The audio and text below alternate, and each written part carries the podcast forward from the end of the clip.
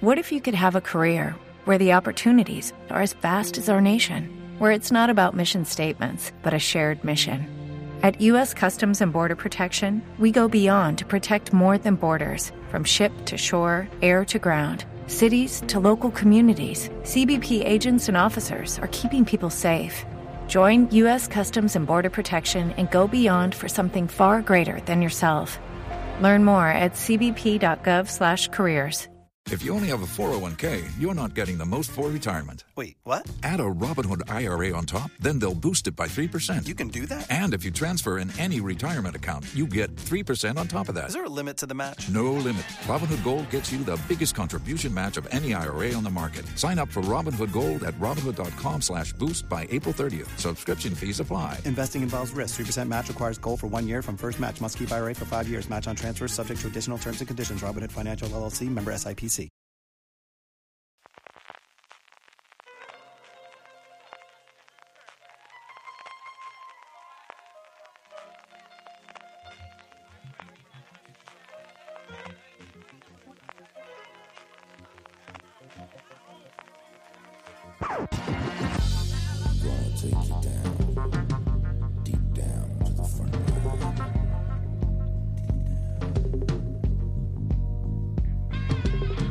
En este FDS Extra os ofrecemos la entrevista realizada por Marina Such a Joaquín Reyes, co-creador de la serie de Movistar Plus, capítulo 0. La entrevista tuvo lugar el pasado 6 de septiembre en el Festival de Vitoria. Esperamos que os guste. Primero te quería preguntar cómo queríais. Bueno, yo estuve hablando con Ernesto Sevilla hace tiempo, cuando el aniversario era Chanante, y sí que dijo que teníais un proyecto de ficción en Sí. tus manos, que estabais desarrollando, pero que bueno, que queríais hacer ficción. Sí. Que no queríais volver a los sketches normales. ¿no? Mm, Claro, claro. Sí, porque o sea, los sketches son, es un formato que nos encanta y que al que seguramente volveremos, pero no queríamos volver a hacer el- eh, un programa eh, parecido a Laura Charante o Muchacha de Nui. O sea, queríamos eh, dar un paso, un paso más eh, y, un paso más y hacer ficción. Entonces, eh, eh, hay momentos donde probablemente mm, partes del capítulo se, puedan, puedan, puedan funcionar como un sketch, pero, pero queríamos que eso ayudara a la historia, que fuera a favor de la historia. Y que tú cuando vieras un- uno de los episodios del capítulo cero, eh, pues la historia tuviera interés. Tú lo vieras eh, de principio al final eh, y, y eso y, y tú te divirtieras con la historia y fuéramos capaces de, de- de entretener, sobre todo, o sea, de, de escribir un, un capítulo de 25 minutos que fuera entretenido y que la historia tuviera interés. ¿Tenéis algún enlace de unión? Porque bueno, en el primero sale este extraterrestre, Sí. que luego aparece, supongo Sí. que aparecerá luego en el de Star Trek. Sí, sí, sí.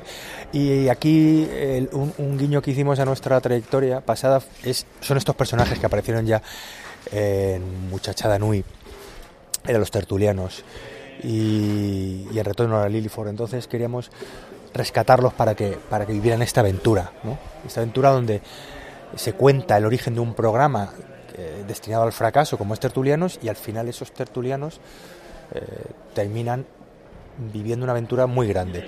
Eso es una constante en los capítulos de, de capítulo cero. Los, se empieza parodiando un género mm, a veces más reconocible como puede ser un- una, una, una serie de policías o, o una serie de cirujanos, ¿no? Y de repente pasa algo en el tercer acto normalmente que hace que cambie. Que los personajes estén en otro escenario distinto. A veces es un cambio incluso de código, de, de- de- de- realmente hay un cambio de, de- de tono, del código.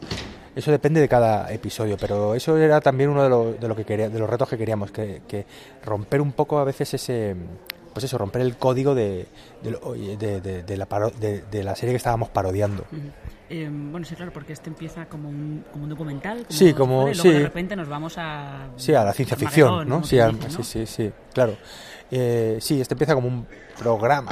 Parece que es una serie sobre un programa de televisión, cómo se crea, Mm.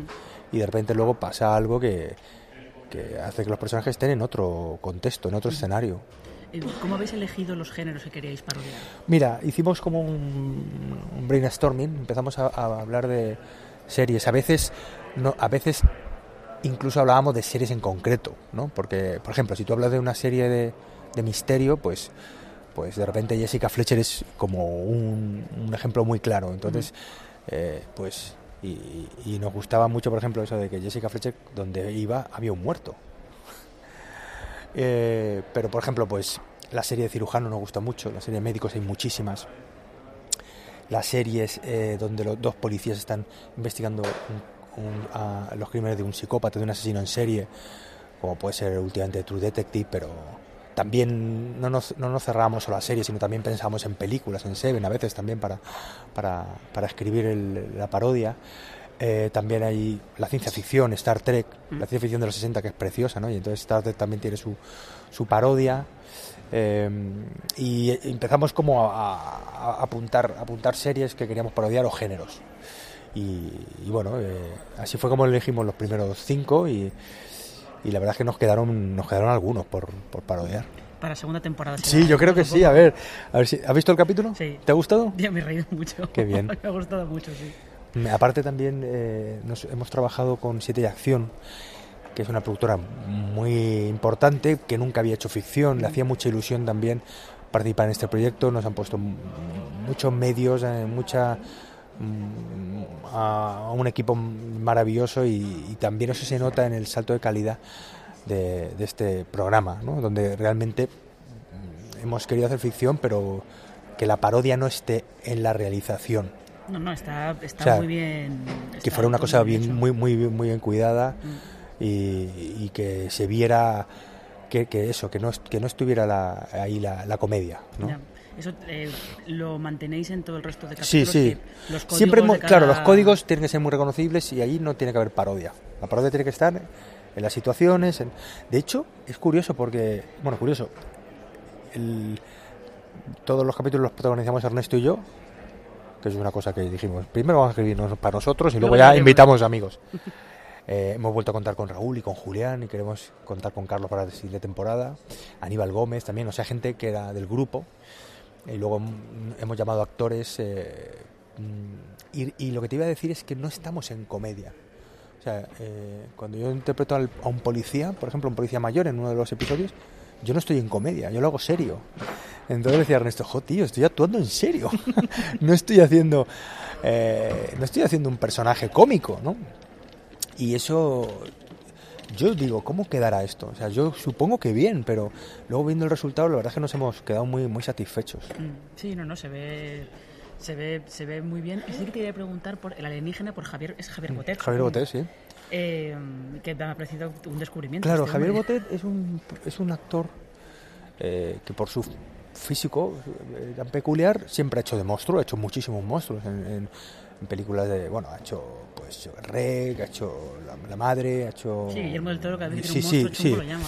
Ese es, es un trabajo que le hace muy bien, muy difícil, porque es mucho maquillaje, que mover el maquillaje, eso lo hace fantástico, es su principal sustento, se gana la vida muy bien con eso, pero es una persona muy graciosa, muy divertida, que yo tuve yo lo conozco hace mucho, pero tuve la oportunidad de ver monólogos suyos y yo me moría de risa. Y Miguel Esteban, que es amigo suyo, eh, decía, jo, qué tío más gracioso.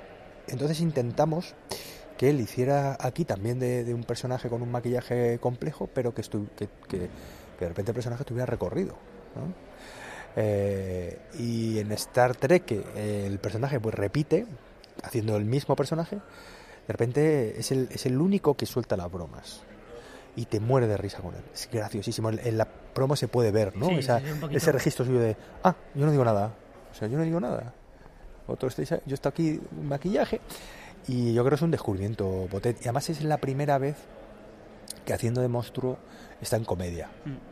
Claro, porque claro, una película de, Sí, pues de thriller no de puedes decir eh, de repente, a ver, espera, que no vengo a matarte, simplemente he salido a estirar las piernas, no quiero hacerte daño.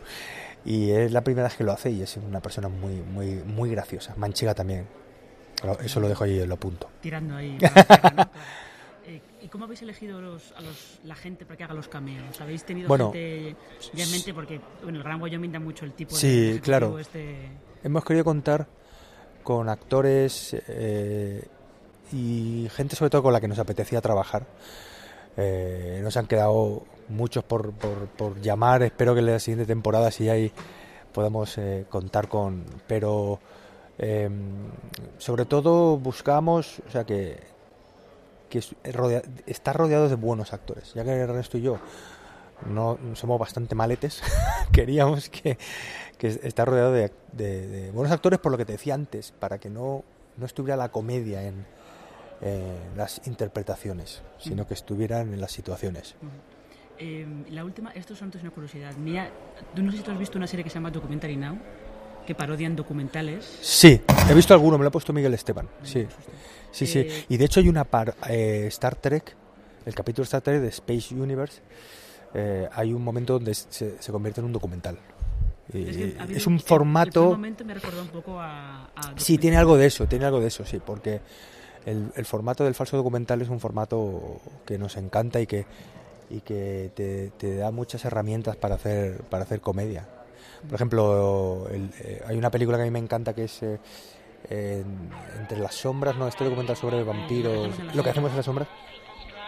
Esa película, cuando la vi, me, hizo la cabeza chimpón flash. Mm. Es un peliculón. Mm.